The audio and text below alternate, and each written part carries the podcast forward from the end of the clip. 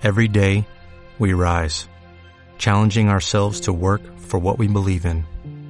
At U.S. Border Patrol, protecting our borders is more than a job, it's a calling. Agents answer the call, working together to keep our country and communities safe. If you're ready for a new mission, join U.S. Border Patrol and go beyond. Learn more at cbp.gov/careers. En la primera maratón radial de la Universidad Evangélica Boliviana, Santa Cruz y la Radio, una sola historia, le presentamos el periodismo radial deportivo.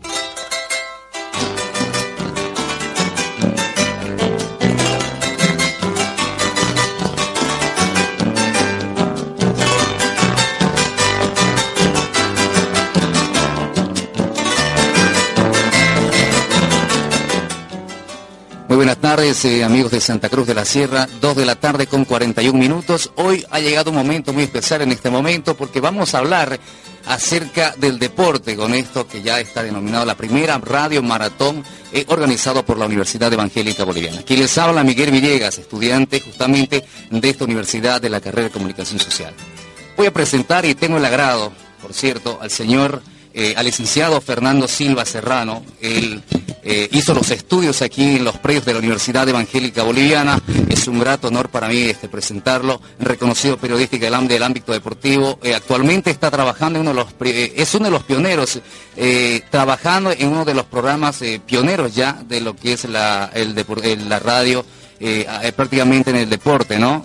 En sucesos del deporte, director del programa este, del Canal 21, es director operativo de la Fundación Ascender, realizó su licenciatura aquí en la Universidad Evangélica Boliviana. Licenciado, buenas tardes. ¿Qué tal? De verdad que es un gusto poder participar de esta aventura hermosa que ustedes han hecho, ¿no? Para que la gente que muy poco sabe, conoce de, de la radio, de ahora, y pero sobre todo de, de ayer, pueda comprender un poco lo, lo que se hace y aceptar este medio de comunicación como algo importante, ¿no? Como lo decía Walter hace algunos instantes, ¿no? La compañera, la radio es la, compañera de mucha gente y a veces no, no se le da el valor que realmente tiene como impacto social.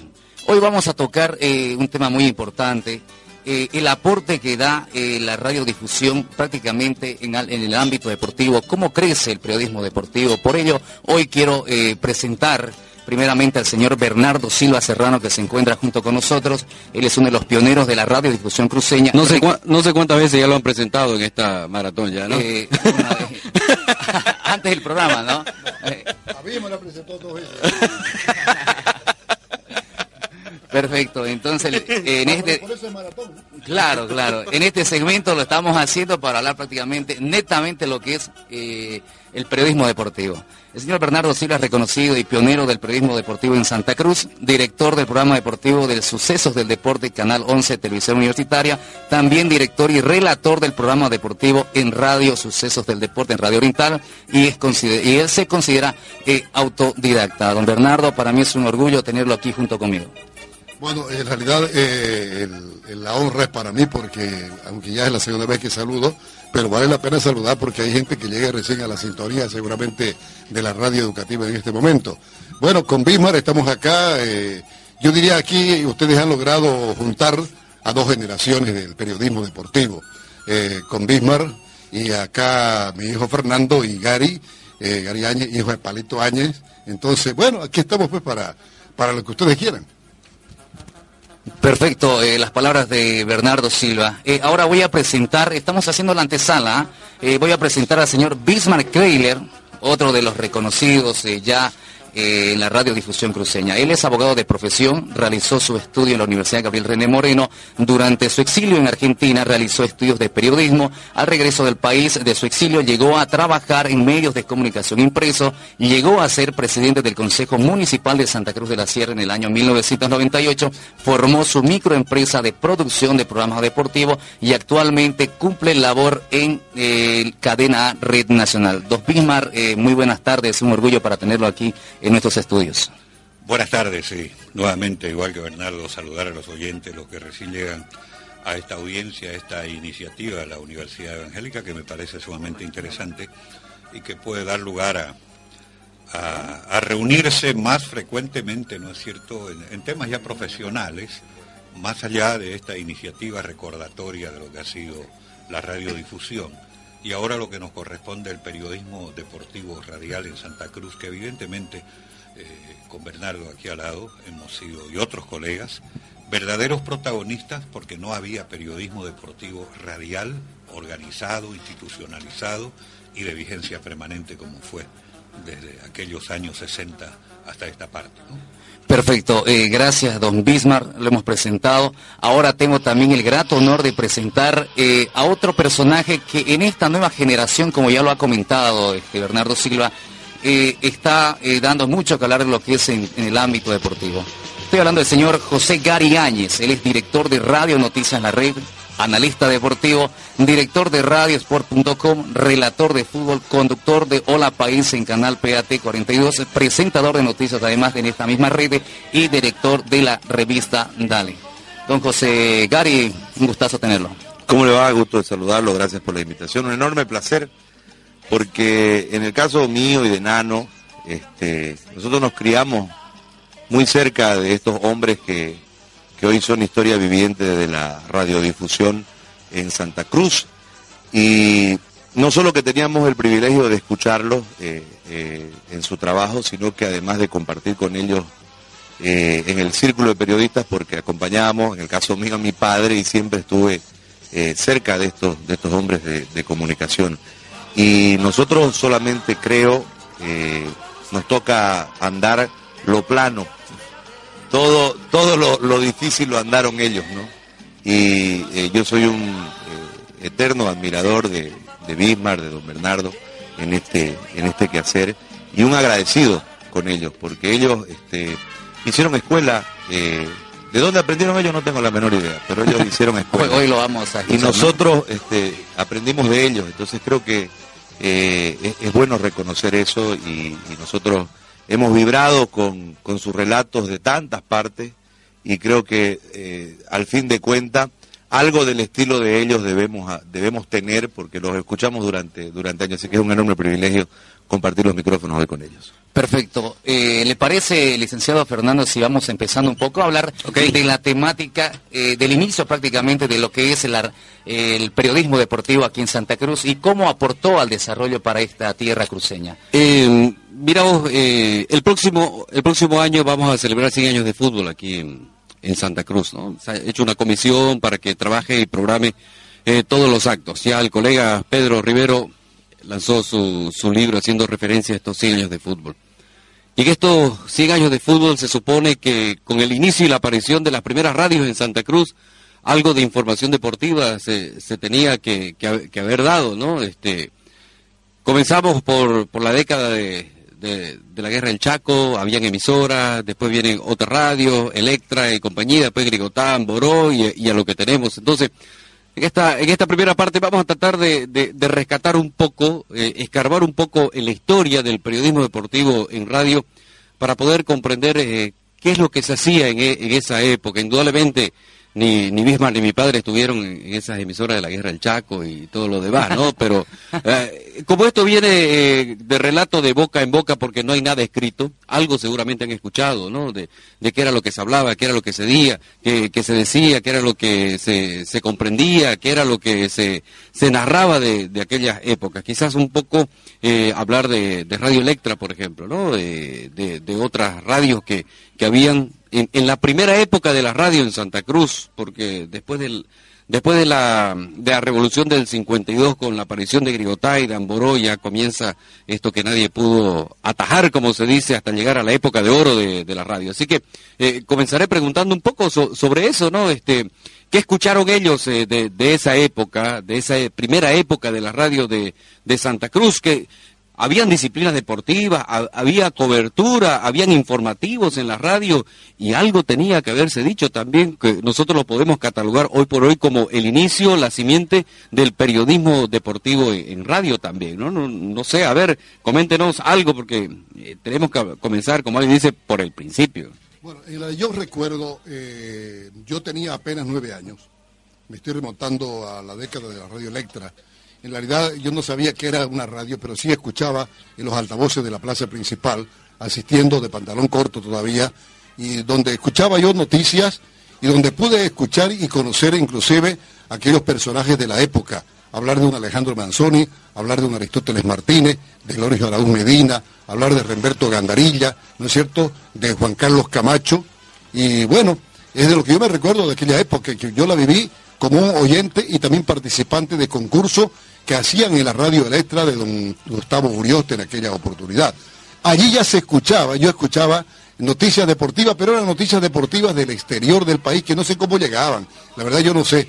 Seguramente a través de las emisoras argentinas, las emisoras, eh, no sé si de Chile, que creo que llegaban a través de las ondas cortas en esa época, sí comenzaron allá a escucharse, eh, pero yo con nueve años todavía no tenía, digamos, una noción realmente de lo que era, eh, digamos, el periodismo deportivo o la noticia deportiva. La escuchaba así, evidentemente, porque los altavoces uno escuchaba. Yo me recuerdo, por ejemplo, una vez que escuché que en Hungría no sé qué pasaba, algo de, fútbol, hablaban algo así. Y, pero yo me recuerdo, como digo, los personajes de, aquella época. Y por eso, eh, hablando del inicio del periodismo deportivo, ahí lo tenemos a Juan Carlos Camacho, lo tenemos a Alejandro Manzoni y lo tenemos también a, otros personajes que fueron fundadores del Círculo de Periodistas Deportivos de Santa Cruz. Por eso yo me remonto a aquella época de la década estamos hablando de la década de, antes del 50 inclusive, hablamos del 49, 49 y 50, porque ya el 50 ya o el 52 desaparece Radio Electra. Pero sí, yo creo que ahí es una simiente prácticamente de lo que significa el periodismo radial, que lógicamente era como información y nada más. Ya lo demás, lo que viene, bueno, ya, ya esa historia ya Hugo Salvatierra la ha reflejado naturalmente en su libro que recientemente fue publicado, que de esa manera también ya es parte naturalmente de nuestra historia, de la cual, como decía misma, nosotros somos ya protagonistas también de aquella o de esta tercera época de la radiodifusión de Santa Cruz de la Sierra. Perfecto, eh, un poquito vamos adelantando lo que es la historia. Eh, tengo los datos según el texto de Hugo Salvatierra, que por cierto lo hemos estudiado en la universidad. Eh, Radio Grigotá en 1957 y sus periodistas Daniel Arteaga de Seguro, Bernardo Silva y el señor Bismarck, nos debemos acordar, junto a Aristóteles Martínez, que ya lo había mencionado, y Javier Fernández Villanueva, da el libro y señala que realizaron la primera transmisión desde la cancha de agronomía de la Universidad Autónoma Gabriel René Moreno. Don, don Bismarck, este, ¿algún comentario acerca de estos datos? No, ninguno porque yo no formaba parte en esa época de la radio. Yo empecé a hacer radio en febrero del año 1964 en Radio Centenario, que fue fundada en homenaje al cuarto centenario de Santa Cruz en 1961. Quizás Bernardo tenga algunos recuerdos, nada más que por algunas iniciativas, pero que no marcan tampoco el inicio del periodismo deportivo radial, todo eso, sino algunas iniciativas. Yo no quiero eh, crear, digamos, un síndrome de Adán acá de que fuimos los primeros, pero en realidad fuimos los primeros en la época eh, en que acompañamos a la Asociación de Fútbol en su desarrollo futbolístico organizadamente. Pero vale la pena, ¿no? Vos transmitiste, por ejemplo, por primera vez, ¿no es cierto?, una selección boliviana que vino a Santa Cruz. Exactamente. Vale, la, vale la pena, por ejemplo, pero sí, digamos, remontarnos a la época que hablaba acá precisamente Miguel. Eh, en el 57, evidentemente, yo, bueno, aparte, lógicamente, del, del plantel de Grigotá. Y ahí, precisamente, se hizo una transmisión desde la Escuela de Agronomía, o los campos de Palermo, si queremos también llamarlos así, en aquella época, donde Javier Fernández accidentalmente aparece, quizás a él le gustaba el fútbol y tenía algunas condiciones quizás también para relatar un partido de fútbol, pero no pasó, como dice Bismarck, no, digamos, eh, es parte de la historia pero que ya después ya viene lo, serio, digamos, en el periodismo radial deportivo y el relato deportivo en los partidos de, fútbol. Pero vale la pena nombrarlo a Javier Fernández porque él, si bien transmitió uno o dos, no fue, yo creo que no fue más de dos o tres partidos, era un ensayo en realidad que se hacía. Yo colaboré ahí con ellos en la parte técnica como operador, como locutor comercial también y no fue más. Yo eso es lo que me recuerdo de aquella época. Y antes inclusive de Javier Fernández hubo un señor que no recuerdo su nombre, pero me recuerdo muy bien el apellido, era Durán, que era agrónomo también, ahí de, la Escuela de Agronomía, era profesional, y también él hizo una transmisión. Entonces son ensayos y nada más. Y bueno, ya, eh, como dicen, los globitos de ensayo se dieron y eso naturalmente que abrió la, brecha también para que uno después quizás haya tomado ya, eh, digamos, el camino del relato. Pero eso, como dice Bismarck, ha sido una iniciativa que vale la pena mencionarla, ¿no? Y que forma ya parte de la historia también. Y por otra parte, creo que vale la pena mencionar ya como periodismo deportivo. Yo era jugador de primera vez cuando aparece Wally Aparicio. En Vanguard jugábamos, ¿no? En Vanguard, en Vanguard Ready yo jugaba, claro. Y ya él aparece en las canchas adyacentes al estadio, que era donde jugaba la primera vez, habían dos canchas, y tenía su programa Ecos del Deporte. Yo creo que a partir de ahí podemos hablar ya de una aparición de un periodismo deportivo radial eh, formal, formal, sustentable, formal, ¿no es cierto? Creo que hacía tres veces a la semana, después incrementó. Eh, y eh, después la primera experiencia que vos tuviste relatando por una emergencia un partido de fútbol, que dio lugar a que después ya aparezca, ¿no es cierto?, el trabajo de las transmisiones, que lo vamos a decir más Ahora, Walter, claro, Walter Aparicio nace su programa en el 59, en Radio Comercio, evidentemente. Eso yo le contaba a Miguel. Ha sido un programa de cabina, un, programa de, información deportiva eh, que salía interdiario. No era diario porque, digamos, no daba más, eh, digamos, la programación de la radio porque había otros espacios. Y esto fue precisamente en Radio Comercio y después igual inclusive trabajó con nosotros en Amboro, pero también fue esporádico el paso por esa radio. También estuvo en Radio Centenario y bueno, ya la, Ha cumplido 50 años eh, el, programa. El programa de Wally es el más antiguo de todos los programas deportivos. Él fue el primero que se animó a hacer un programa deportivo y lógicamente después vienen ya los otros. Nosotros en Suceso del Deporte, por ejemplo, es el programa más antiguo también después del de Wally en, en programa de cabina y en transmisiones deportivas que nace ya en el 66, ¿no es cierto? Cuando empezamos en Amoró precisamente, con Mismar también hicimos el trabajo en aquella época. Y bueno, esa, esa es la historia así, digamos, a, abuelo de pájaro, ¿no es cierto? Porque sería largo pues enumerar tantas cosas que hemos vivido a través de la radio, pero desde ahí yo creo de esa época que dice Mismar, del 59 podemos ya hablar de eso. Y las condiciones técnicas, yo, yo lo compartí este tema con, con don Daniel Arteaga, me recuerdo, para hacer un, trabajo de investigación aquí en la universidad. Me hablaba de, la condición técnica, de, esa primera transmisión con Javier Fernández Villanueva, porque me dice, no, no teníamos ni, ni micrófono, así que utilizamos un parlante invertido, me dijo, para poder eh, sacar la, la, señal y el cable y un pequeño transmisor y, y todo, ¿no? cuánta diferencia a la condición técnica que se tiene ahora, por ejemplo, ¿no? Hay una, hay una enorme diferencia de cómo trabajaban ustedes, ¿no? Había que mandar cable incluso hasta, hasta el estadio, la conexión de, de, la transmisión era totalmente diferente a, lo que se tiene. La pregunta es para que vamos avanzando eh, en este tema. ¿Cuál ha sido el aporte del periodismo deportivo en el surgimiento del fútbol de Santa Cruz, ¿no? Porque generalmente es eh, la actividad en la cual el periodista se desenvuelva en el periodismo deportivo, pero relacionado con el fútbol. ¿Cuál creen ustedes que ha sido ese aporte del periodismo con relación al fútbol? Cuando ya se empieza a transmitir, vos te acordás, Bernardo, en el aparece Raúl Polar, un peruano, exjugador de fútbol que terminó jugando en Santa Cruz y se dedicó a actividades comerciales y viajaba a la frontera y llegaba apurado los fines de semana para transmitir fútbol. Ahí se empezó un poco la cosa. Lo otro, por razones técnicas, no habían cabinas de transmisión, ¿no es cierto? Transmitíamos al borde de la cancha. También ese es otro tema que se dio en los inicios.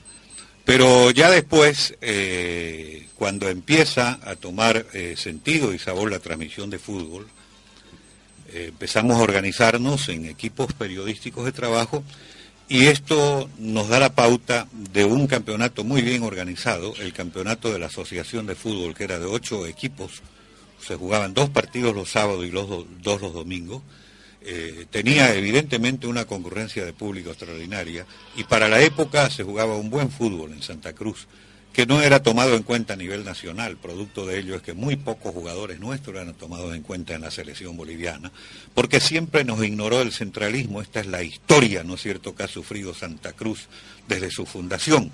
Por ahí uno que otro jugador que se iba a jugar a La Paz, Pero así de oficio, ¿no? Muchos jugadores de Santa Cruz fueron postergados y no fueron tomados en cuenta teniendo tantas capacidades. Yo recuerdo que eh, por ejemplo, Germán Parada de Guavirá, si no se hubiera ido a jugar a Universitario de La Paz, no hubiera sido la selección boliviana y era un puntero izquierdo extraordinario. Después ya vienen las transmisiones con las limitaciones técnicas, indudablemente, y viene la participación de Santa Cruz en los campeonatos nacionales Copa Simón Bolívar, que fue lo que le dio eh, fuerza, empuje, pero más que todo la identificación regional a los periodistas deportivos de esa camada para poder acompañar un desarrollo futbolístico que obligó también a los cruceños a tener sus propios equipos. Más allá de que vinieron algunos colegas del occidente y también se instalaron en Santa Cruz. Pero creo que lo valioso ha sido crear una competencia local y dejar sentado un precedente, ¿no es cierto?, de que el fútbol de Santa Cruz, desde sus orígenes, desde el primer campeonato nacional que lo logró Oriente Petrolero, hasta todo su desarrollo, Copa Libertadores, etcétera, fue sustentado muy bien por una generación de periodistas que fue sembrando esta semilla que creo que es importante hoy en una visión regional y futurista de nuestro fútbol. Y ahí Bernardo ha tenido una buena historia, indudablemente, es el primero, digamos, el primer cruceño que transmite una selección boliviana en Santa Cruz, Bernardo, ¿sí? Cuando no había, no había todavía ningún equipo periodístico formado. Es el primer relator cruceño que transmite una Copa Libertadores de América, ¿sí? El año 72, sí, cuando se jugó con los ecuatorianos. Es el primer relator cruceño, esto es importante porque es la historia que transmite desde el Estadio Maracaná de Río de Janeiro cuando jugó a jugar la selección boliviana, ¿no? Es una buena historia, indudablemente. Marzo del 81. Marzo del 81. Que acompaña a mí, yo tengo también, digamos, la, posibilidad de decir que he sido el primer periodista cruceño acreditado a un campeonato mundial de fútbol el 78 en Argentina. El primer periodista cruceño que transmite un campeonato mundial de FIFA desde la China en 1985.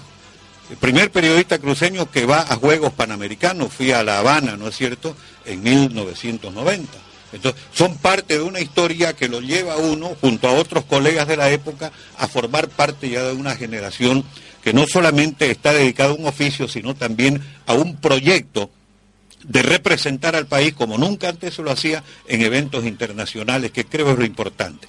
Acompañamos el desarrollo del fútbol cruceño, concretando la pregunta, hasta donde se pudo, porque después vino la creación de la liga y esta es una historia de otras consideraciones para el periodismo deportivo radial de Santa Cruz. Perfecto, eh, gracias señor Bismarck. Eh, es cierto, ¿no? Lo que estaba comentando hasta este momento, el aporte que le da el periodismo deportivo y lo que le dio, ¿no? Esta aquella temporada, lo que comenta. Eh, una consulta para el señor Bernardo Silva. Eh, tengo los datos yo el 10 de abril de 1966, ya lo había argumentado usted, señor Bismarck, pero un poquito más hablar ¿no? de lo que es sucesos del deporte. Estamos hablando extra micrófonos, que es uno de los eh, programas deportivos que tiene vigencia hasta este momento, desde, desde, aquella temporada del 10 de abril de 1966, don Bernardo. Bueno, en realidad, este, lo de sucesos del deporte, claro, nace en 66. Antes ya yo hacía periodismo deportivo, 62, por ejemplo, cuando mi colega Paricio se va a Panamá a hacer un curso él era militar, y bueno, él eh, me dice, me, consultó si yo podía hacerle ese programa mientras eh, él estaba ausente, y ahí fue donde comencé a hacer ya el periodismo deportivo a través de su programa de, de Wally. Yo nunca trabajé con Wally, Aparicio, eso quiero aclararlo, nunca trabajé con él, pero sí le hice su programa en, su momento, lo hice por espacio de un año, casi dos años, ¿no es cierto? Entonces, eh, ahí, ahí, precisamente nace ya, digamos, mi apego más, ¿no?, a la cuestión de, digamos, del periodismo deportivo, y, claro, en el 66 ya en Amboroya comenzamos a hacer nosotros ya, ya yo eh, fundo su deporte y me convierto en un productor independiente. ¿No? En realidad creo que en esa época creo que fue uno de los primeros productores independientes allá a, buscar la publicidad y comenzar a hacer el programa. Después Bismarck también se acopló naturalmente con nosotros. Eh, ella Durán, Delfo Olimpia, etcétera, etcétera. Toda la gente ya de aquella camada, ¿no es cierto?, de la década del 60, que realmente ha sido, lo, para mí ha sido lo más importante, la época de oro, cuando pues, empezamos, empezamos, pero empezamos bien, en realidad. Y como decía Bismarck, y yo creo que nadie puede negar en este momento de, los dirigentes del fútbol de la década del 60, 70, 80, el gran apoyo que le dio el periodismo deportivo y la radiodifusión, el relato deportivo a nuestros equipos. Si alguien niega eso, bueno, eh, sería un desconocido con el, trabajo de nosotros y de toda la gente que nos acompañó, porque no había televisión en aquella época. Nace la radio ahí y bueno, y fue el apoyo más importante que tuvo el fútbol. Indudablemente, ojalá que dentro no le he leído todavía el libro de Choco Rivero, simplemente lo he ojeado.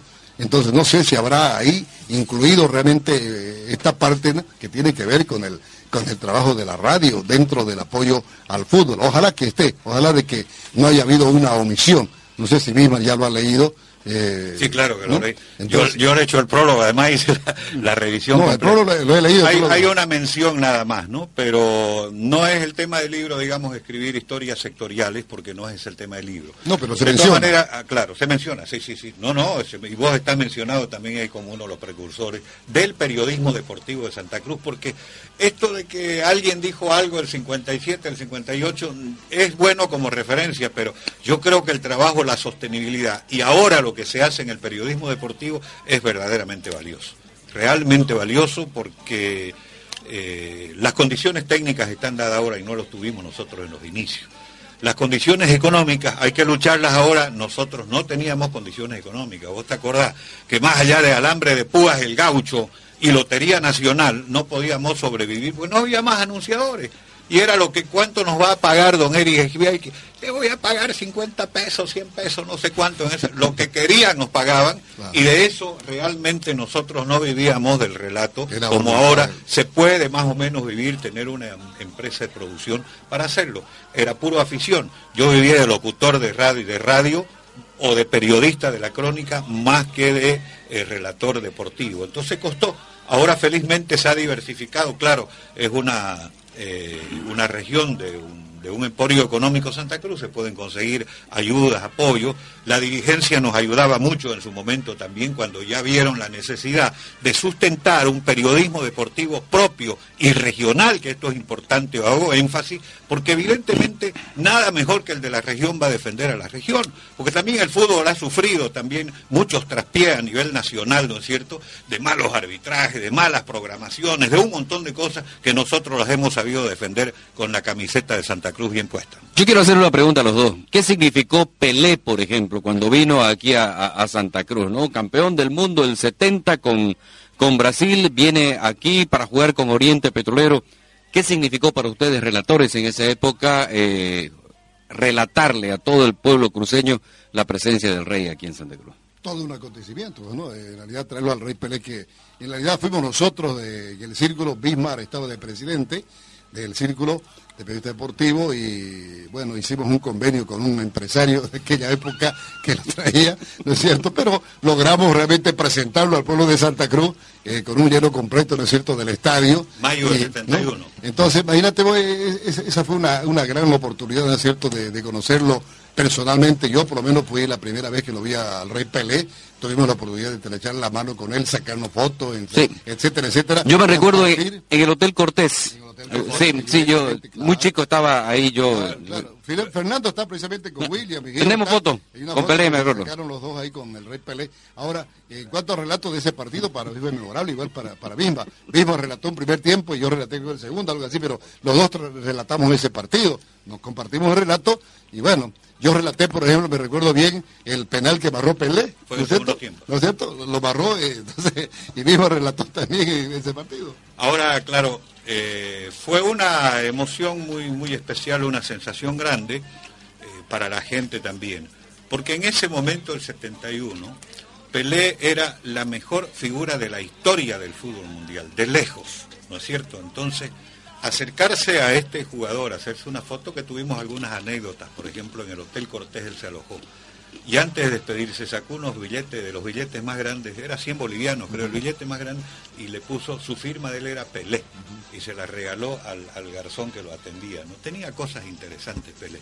Pero claro, ahora hay otras figuras en el fútbol difundidas, eh, la polémica entre Pelé y Maradona, a muchos les gustará Maradona porque nunca lo vieron jugar a Pelé, pero en ese momento el acontecimiento, por las circunstancias, era indudablemente Pelé. Como si en ese momento hubiera venido Cantinflas a Bolivia en otro ámbito humorístico, por ejemplo, ahora habrán miles de humoristas, pero en ese momento eran las figuras excluyentes. Ahora, el Santo. Bimar, el Santo era el mejor equipo del mundo Del en mundo, esa época. claro. El mejor equipo del mundo. ¿ah? Con, con, con Pelé, con Pepe y un montón de figuras que tenía. Además uno iba a ver el Santos para ver goles. Cejas, el arquero, ¿te Claro? Cejas, el arquero argentino, Santos, sí, de la selección argentina.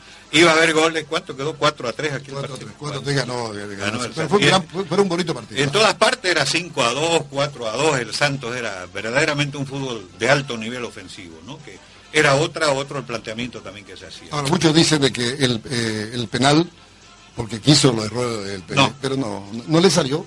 No, hay, otra explicación que se dio después. que eh, también hay que tomar en cuenta como relator, que nosotros lo vivimos y no lo tomamos en cuenta.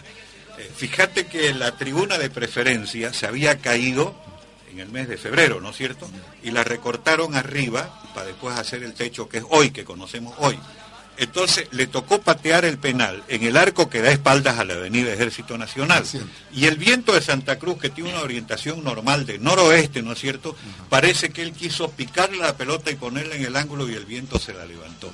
Esa fue la explicación que dio el profesor Macei, su preparador físico, cuando se le preguntó por qué Pelé porque era increíble para nosotros que Pelé está errando un penal cuando es lo más humano, ¿no es cierto? Entonces él hizo la explicación del viento. Bueno, Gary, parece que eh, uno se, distrae escuchando la, historia del periodismo deportivo. Como vos lo decías, pues hemos, hemos ya transitado sobre un camino hecho y, yo creo que hay una responsabilidad también de, mantener lo que se hizo, porque después de nosotros tienen que venir otros también para continuar esta pega. Claro. Y, poner la firma que van a aparecer otros, ¿no? Donde hay uno hay otro. Eso es, eh, normal. Pero eh, yo creo que nosotros hemos, estas historias nosotros para la gente la hemos escuchado, y yo las sé, las historias que han contado las, las conozco porque... Algunas veces dice que la aumenta y otras le quitan, ¿no? A veces la aumentan, que le quitan, pero... Pero eh, eso es lo... Creo que eso es lo mágico que tiene el Círculo de Periodistas Deportivos de Santa Cruz, digamos. Que podemos ir a sentarnos en una mesa y eh, compartir eh, un café, un vino o lo que fuese y ponerse a hablar de tantas y tantas anécdotas que estos periodistas suman, ¿no? Este, ha habido un, comentarista que ha sido hasta árbitro y lo corretearon en una moto para que te des, te cuenta donde él fue limpiamente. Ahora, este, yo creo que nosotros tenemos una responsabilidad en relación a que eh, el deporte de ayer no es el mismo de hoy en influencia. Eh, Santa Cruz es, una plaza importante en muchas disciplinas y en el fútbol eh, tiene un predominio impresionante por la cantidad de jugadores que aporta a todos los, clubes. Eh, lo que yo veo a lo largo del tiempo y que a ellos les costó muchísimo fue eh, poder poner la voz de Santa Cruz en escena nacional. Y nosotros este, tenemos, creo, esa responsabilidad. ¿Qué es lo que yo veo desde mi criterio que puede estar errado? el hecho de que tenemos que vencer los cruceños y principalmente la prensa deportiva cruceña el temor a caerles mal a los del occidente. Es decir, tenemos derecho a decir lo que nosotros creemos y tenemos derecho a pelear por lo que nosotros consideramos que es justo. Durante mucho tiempo, yo me acuerdo del año 85, aquí se jugó la eliminatoria. Hubo un, yo era chica, la primera vez yo tuve un credencial, tenía 10 años, y yo tiraba los cables a Orlando Maldonado. Él era el voz de, voz de campo y yo tiraba los cables en, esa eliminación eh, que se jugó aquí. Y yo recuerdo toda la crisis que hubo de parte de eh, el periodismo eh, paseño principalmente en relación a la traída de esa selección para que juegue aquí. Ha pasado el tiempo, han pasado muchas cosas. No fue como siempre, no, no fue ni mejor ni peor, no fue como siempre. Y como que a lo largo del tiempo, por ponerte solo un ejemplo, el periodismo deportivo cruceño no se ha atrevido a disputarle lo que ellos se atrevieron en un momento. O sea, esta generación no se ha atrevido y hemos salido hasta defensores de altura, defensores de todos los periodistas cruceños. Yo un día eh, en La Paz, en un panel, le decía, a mí me cuesta 500 dólares venir aquí a transmitir un partido, o te cuesta 5 pesos lo que cuesta el taxi de tu casa al estadio. Entonces, ¿por qué no voy a pelear por esto? Pues? Desde un punto de vista eh, económico para poder estar en la escena, porque la escena del, fútbol es la eliminatoria. Ahí vos lo ves a todos los, relatores y comentaristas de todas partes y ahí podés hacer vínculo para tratar de eh, eh, levantar nivel y demás cosas. Y la otra parte, tenés derecho, pues, porque si vos peleás este, igualdad en este país y nosotros siempre hemos hablado de que debemos ser honestos en el, en, trato a la información. ¿Por qué no tenés derecho a pedir ese tipo de cosas? Yo creo que esa es la asignatura pendiente que en un momento esta generación luchó y acompañó a un dirigente cruceño que después fue catalogado de todo, hasta de plata, como don Edgar Peña, pero hubo un grupo de periodistas que sustentó esa generación del 85, que es precisamente la que, la que venía desde finales del 60 hasta a mediados del 80, fue la que logró que aquí se tenga una eliminatoria. Por ponerte un ejemplo, nosotros hemos ido a lo largo del tiempo perdiendo esa, no sé si el ojo de tigre o la garra, no sé cómo decirlo, pero para atrevernos a decirle al país nuestra verdad. Nosotros tenemos derecho, por poner un ejemplo, a pelear por la eliminatoria. Que se juegue aquí. ¿Por qué no se puede jugar aquí? Si nos va igual. Si el tema no es dónde jugar, sino cómo jugar, ¿no?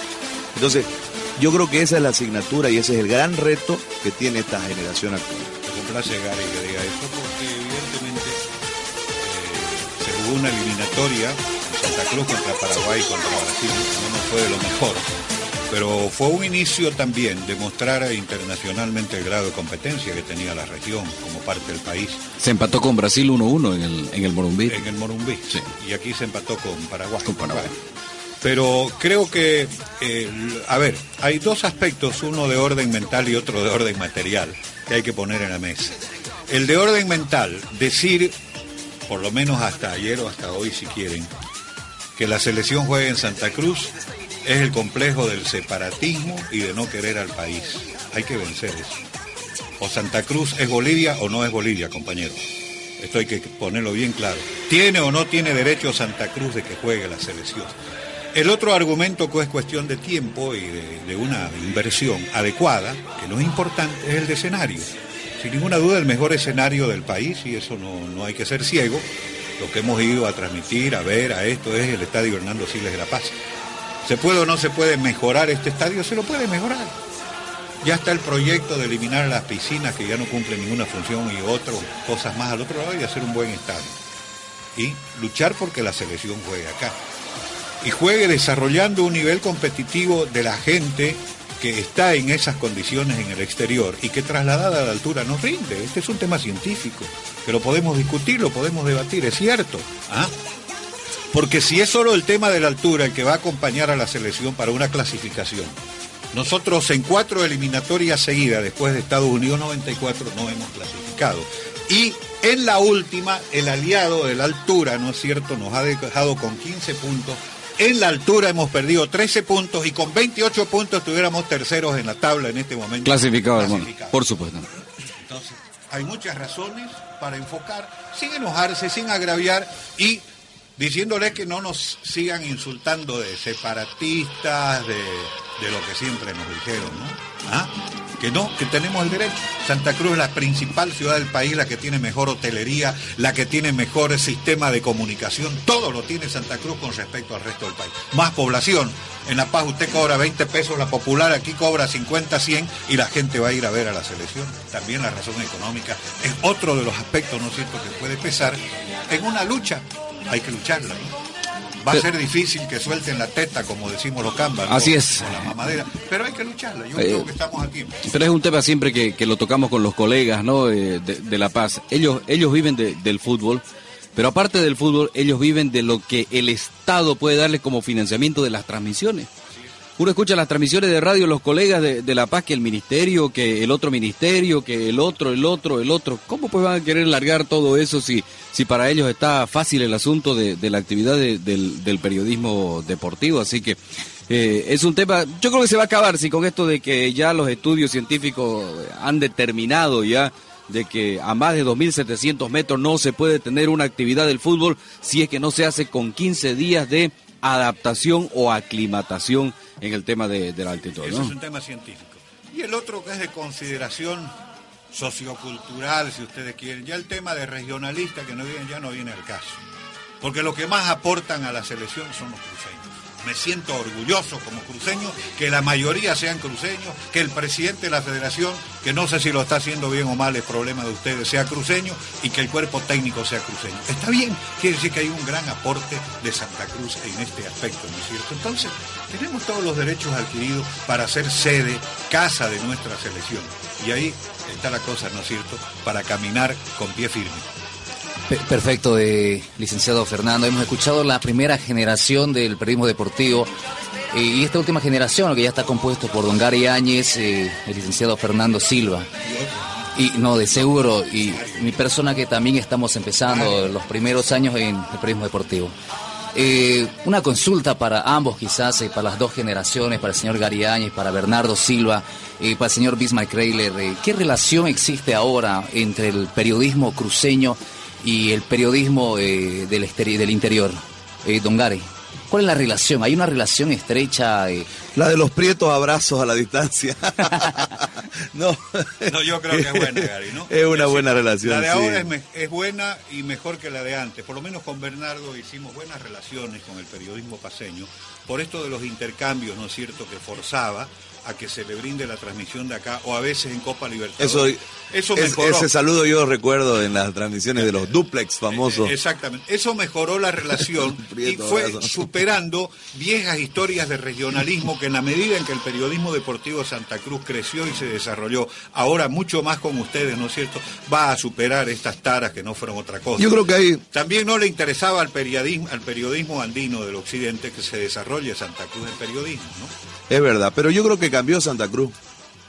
Si uno analiza el lugar donde más paseños hay después de La Paz de Santa Cruz, el lugar donde más orureños hay después de La Paz de Santa Cruz. Claro, después de Oruro es, Santa Cruz. Entonces, aquí en una encuesta que sacó el deber hace unos cinco años, seis años, que sacó unos estudios, la tercera fuerza de hinchada era Bolívar, pues, ¿no? En Santa Cruz. En Santa Cruz. Y la cuarta debe ser Wilterman. Claro. Por los cochabambinos. No, entonces uno uno tiene que darse cuenta del, del, público que, giró, pues que cambió, ¿no? de la ciudad de 50 mil habitantes a un millón seiscientos mil. Hay una, una enormidad de gente que ha venido de afuera para, para asentarse, para vivir y son hinchas lógicamente de sus equipos. Así es, como complemento en este asunto del campeonato de la liga, se ha dado la feliz circunstancia en el país, digo yo, de haber una mejor consideración al, al fútbol de Santa Cruz porque ha sido, se ha desarrollado, es competitivo y más respeto también, porque la permanente pugna, ¿no es cierto?, y competencia ha permitido que se acepte ya como una realidad el fútbol cruceño. Eso es bueno también. Antes no formábamos parte de la Copa Simón Bolívar cuando no había liga. Y Entonces no existíamos en el mapa futbolístico. Y hay otro aspecto, ¿Ah? hay otro aspecto que cambia en los últimos años en relación para, por el tema del relacionamiento con los colegas del, del interior y es el hecho de que eh, la única forma de volar en un momento era a través de una línea cruceña. Entonces, este, cuando esta línea hace una copa, todos estos periodistas empiezan a buscar la posibilidad de vínculo para un tema comercial con la línea, que es la única que volaba. Ahora, Entonces ahí, ahí se hace un, otra, otro factor de relacionamiento que le permite a uno relatarle partidos a ellos y que ellos le relaten partidos a uno, digamos que, que creo que e, ese es un punto importante que se da en los últimos cuatro años, cinco años. Hay, hay temas que yo eh, quizás analicé y compartí un poco con los colegas periodistas del Occidente, que es el hecho de que ellos eh, respetan al deportista cruceño de representación, de nivel. Yo voy a poner un ejemplo y Bernardo va a compartir. El primer ídolo nacional cruceño deportivo que realmente se impuso en el occidente fue Willy Bennett, sin ninguna duda. En la canción Gladys Moreno, ¿no es cierto? Y después ya vinieron los intercambios y han aparecido los Echeverry, los Platini, etcétera, etcétera, Carlos Jiménez. Entonces se da ya un respeto porque saben que aquí salen también las figuras nacionales que internacionalmente representan al país y son las que llegan. Ni se diga Tawichi, digamos que desde su momento hasta ahora ha sido la figura emblemática del fútbol de menores internacionalmente. Eso ha ayudado bastante para superar el tema de las taras del regionalismo y de eh, eliminar en la consideración a Santa Cruz para una toma de decisiones. ¿no? Ya que estamos hablando de, la actualidad del periodismo deportivo, yo quiero poner en el tapete algo que, que siempre lo he comentado y lo he criticado, y es la usurpación de funciones que hacen otros colegas que hacen otra actividad de periodismo al margen del periodismo deportivo. El de Crónica Roja hace periodismo deportivo, el de Sociales hace periodismo deportivo. El de noticias hace periodismo deportivo. La que barre hace periodismo deportivo. Y, eso a veces devalúa el trabajo que con esfuerzo hacemos nosotros porque nos dedicamos a esta actividad y nos meten después en toda la, misma bolsa que los periodistas deportivos. No saben que es el presentador de noticias de tal canal o el lector de noticias de tal, de tal radio. Todo mundo hace un usufructo eh, y manoseo de lo que nosotros hacemos como profesión y ya todos entramos en la misma bolsa. Yo pongo el tapete este tema. Hay una distorsión, estoy de acuerdo. Ahí, claro, el, periodista que está identificado con una actividad eh, se hace respetar por sí mismo también, no solamente por la información, sino que yo creo que un periodista que no tiene opinión no es periodista. Ustedes la tienen Lo que pasa es que algunos medios están distorsionando. Hasta se traen maricones para escarbarle la, vida privada a las chicas de Santa Cruz. Bueno, ahora, eh, hablando de, hablando de claro, no es así. no es así. Ah, miren cómo se ríen, claro. Alguien, es que alguien lo tiene que decir. Sí, es verdad. No vaya a ser que aparezca de subsecretario de algo en este gobierno, ¿no es cierto? Para la unidad nacional. Claro. y, con, perrito y todo, ¿no? bueno, hablando de este tema, eh, aplicando el lenguaje, aplicando un lenguaje a nivel internacional, yo los llamo a, aquellos eh, reporteros, disculpen si por aquí de alguno o alguna, no sé. Yo le llamo los paparazzi, los paparazzi realmente que se meten, ¿no es cierto?, donde no deben meterse. ¿Cuántos casos hemos tenido? Los problemas que ha tenido el fútbol, los clubes de, la liga en Santa Cruz, particularmente, que es el tema que dominamos, lo han creado los paparazzi precisamente. De Unitel, de la Red 1, de, la, de todos. ¿No? Los que no hacen periodismo deportivo, pero que se meten. Pero ¿qué, qué pasa? porque se lo permiten, se lo admiten y lo fomentan los propios dirigentes de nuestro fútbol, permitiéndoles el ingreso, por ejemplo, al estadio. Ni nosotros que tenemos el credencial que nos acredite estar en el campo de fútbol para cubrir la información, hacer entrevistas, a veces no se nos permite porque nosotros respetamos las reglas del fútbol, las respetamos la regla que establece el fútbol en el campo deportivo. Entonces, pero ellos yo no sé de dónde se consiguen, ¿no es cierto?, las entradas. Claro, se las dan los clubes y penetran, ¿no es cierto?, como decía Bismarck, programas musicales, programas de, de, la, de la farándula, policiales, policiales, todo. Entonces, ellos, y después se quejan. Ya a mí se me han quejado varios dirigentes. ¿Cómo ustedes en el círculo permiten? Un momentito. Es un champurreo, como decimos. un momentito. El círculo no tiene nada que ver con la gente del, del, sindicato o de la federación de la prensa. Porque ellos son afiliados al sindicato de la prensa, entiendo, o a la federación de la prensa.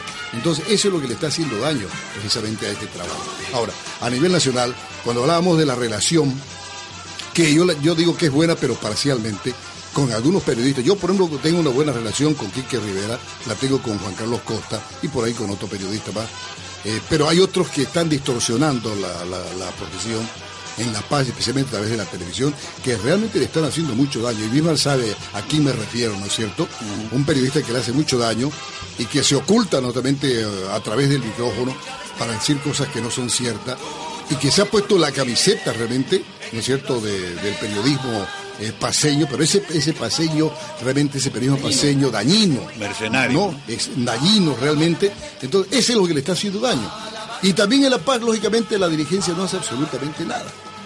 Porque dice lo que quieren. Y no es uno, son varios de estos. Pero creo, para felicidad nuestra, que la mayoría, la mayoría tiene buenas relaciones con nosotros, los cruceños, a través del periodismo deportivo, y eso frena de alguna manera. Yo cuando una vez yo les, comento esto así rápidamente, Quique Rivera había un tema de, problema de fútbol Santa Cruz, La Paz era, no me recuerdo bien el tema. Yo defendí a través de radio e hicimos un contacto a nivel, a nivel nacional. Y Quique estaba escuchando en La Paz. Cuando él viene a Santa Cruz, dijo una cosa y cuando fue allá dijo otra. Yo se le hizo notar cuando volvió a Santa Cruz porque él siempre viene. Es el único periodista que viene. Viene y va eh, viene a relatar partido. Quique le dije, vos no tenés razón en esto y en esto. Se lo dije ahí, extra micrófono, porque llegó antes del partido y conversamos. Me gustó porque después, en la siguiente jornada, en la previa de un partido, él manifestó y dijo, estuve con el maestro, así lo dijo de su palabra, con el maestro Bernardo Silva, y él me replicó y me dijo esto y me, me, reteó. Lo dijo, y, la verdad, yo se lo dije así, y felizmente para él quizás no fue al aire, pero me gustó que él haya reconocido, ¿no es cierto?, que yo estaba en lo cierto y lo equivocado que estaban ellos, lo reconoció y él inclusive apoyó naturalmente la postura que había adoptado en su momento sobre este problema el periodismo cruceño. Y de ahí, por eso nace la buena relación que tenemos con esta gente, precisamente por todos estos problemas que surgen, pero que en el momento, felizmente, nosotros lo hemos podido aplacar. Sí, es bueno, la relación siempre es buena. Yo siempre tuve buena relación cuando estaba en actividad con los hermanos de Chavarría, que son eh, referentes importantes en el fútbol nacional, indudablemente, con Renan López de Cochabamba, otro referente importante también. Siempre es bueno y también a través del diálogo extramicrófono también carearse un poco, que hace falta. ¿no? Ahora el otro creo que es bueno, creo que ya estamos cerrando. Eh, por lo menos a mí la preocupación que yo tengo ya desde la, actividad del periodismo deportivo, pero vale por ustedes. Eh, se ha creado un, clima de violencia que es propio del país en este momento y el tema de las hinchadas, ¿no? Yo creo que esto hay que tratarlo con absoluta seriedad, con la mayor cordura posible, porque no sería nada, siempre lo predicamos cuando empezaron las hinchadas a salir. La primera hinchada que también tuvo sus bravos fue la de Destroyer, ¿te acuerdas? Que contra el árbitro, contra fulano, mengano, no, eso hay que parar, ¿no? Y no es posible que a veces algunos despelotes que hacen unos hinchas resulten elogiados por algún periodista. Yo recuerdo hace unos meses atrás no sé qué cartel público, gigantografía, apareció de Oriente y vi en un canal de, televisión un periodista elogiando la genialidad del hincha de Oriente. No, se puede el humor manejarlo, pero no ofender la dignidad de las personas, porque un insulto. un insulto, porque cuando pierdes el equipo de alguien se siente muy lesionado, muy dolido, y cargarlo más encima, y que haya periodismo, ¿no es cierto?, que esté caldeando más, me parece que no se está contribuyendo a que el fútbol sea una manifestación social y una expresión regional, ¿no es cierto?, de representación. Creo que esto es bueno. Hay ahora eh, problemas de de drogadicción, de borracheras en las tribunas que antes no habían, hoy se da más que nunca, deben extremarse los cuidados policiales y todas estas cosas, porque tiene una suerte aquí Oriente y Blooming que están llenando los estadios, pero cuidado de que deje de ir la gente porque se va a cobardar de todos estos despelotes de algunos hinchas, ¿no es cierto? Que si resultan elogiados se van a sentir los dueños de Santa Cruz, como viene ocurriendo, con algunos que hasta ya de mercenarios se están disfrazando últimamente. ¿no? Perfecto, eh, prácticamente estamos llegando al cierre ya de este segmento de deportes. Eh, de seguro falta mucho tiempo por hablar, eh, es bastante el tema. Una pregunta y vamos respondiendo corto, por favor, por el tema del tiempo. vamos a ir respondiendo todo, ¿listo? Vamos, empezamos por el señor Bernardo Silva. ¿Por qué se hacía eh, periodismo? O sea, ¿cómo hacían el periodismo deportivo antes? ¿Y cómo eh, se está viendo ahora en la actualidad con la tecnología, todo esto, señor Bernardo? Bueno, ya lo hemos dicho, creo, a través de, la conversación inicial. Ya lo dijimos, eh, la, forma, digamos, precaria que hemos comenzado a hacer, pero sí que la voluntad y el esfuerzo que tuvimos todos para hacer periodismo deportivo, hemos conseguido el éxito y el objetivo. No podemos comparar la tecnología que ustedes tienen ahora, ¿no es cierto?, para lograr, digamos, el éxito pero sí nos adecuamos a la época y supimos hacer también nosotros la tecnología, porque es verdad, la hemos hecho la tecnología, nos hemos inventado, realmente había gente muy, muy, digamos, muy eh, hábil para, para hacer eh, preamplificadores, para hacer, digamos, este, micrófonos eh, inalámbricos, si ustedes quieren, tanta cosa que se inventó en realidad. Hemos tenido técnicos, realmente yo, yo los envidio y los admiro, yo he tenido dos, por ejemplo, vos te acordás de eh, de Bigotazo. Bigotazo es un muchacho, José Castro, un muchacho que, aprendió, igual que nosotros, ese a golpe y porazo. Yo les digo, no me van a creer, yo tengo un, un phone batch que me lo hizo José Castro hace casi 40 años. Mm. Ahí está, no, no, me deja mentir. Lo seguimos utilizando porque funciona mejor que lo que tiene cualquier emisora porque nosotros tenemos en nuestros contactos a nivel nacional e internacional con una claridad absoluta. Entonces, es ser una inventiva, una creación propia. Entonces, a falta, digamos, de la tecnología que no existía, nosotros también la inventamos, la, tecnología. Primera maratón radial de la Universidad Evangélica Boliviana. Santa Cruz y la radio, una sola historia.